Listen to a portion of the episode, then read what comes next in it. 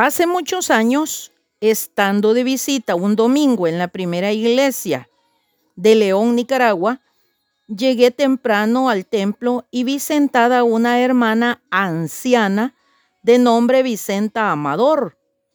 Al conversar con ella, me dijo que se sentía muy mal de su vista y que posiblemente le harían una operación en sus ojos. Me dijo que los doctores, los doctores no le aseguraban que vería bien. Y entonces agregó, mire hermano, todavía, aunque con dificultad, puedo leer mi Biblia.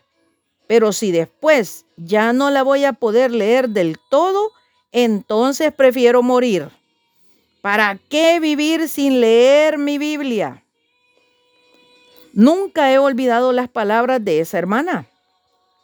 Es un deleite para todo creyente leer la palabra de Dios. Adolfo Robleto. Ojo, bendiciones.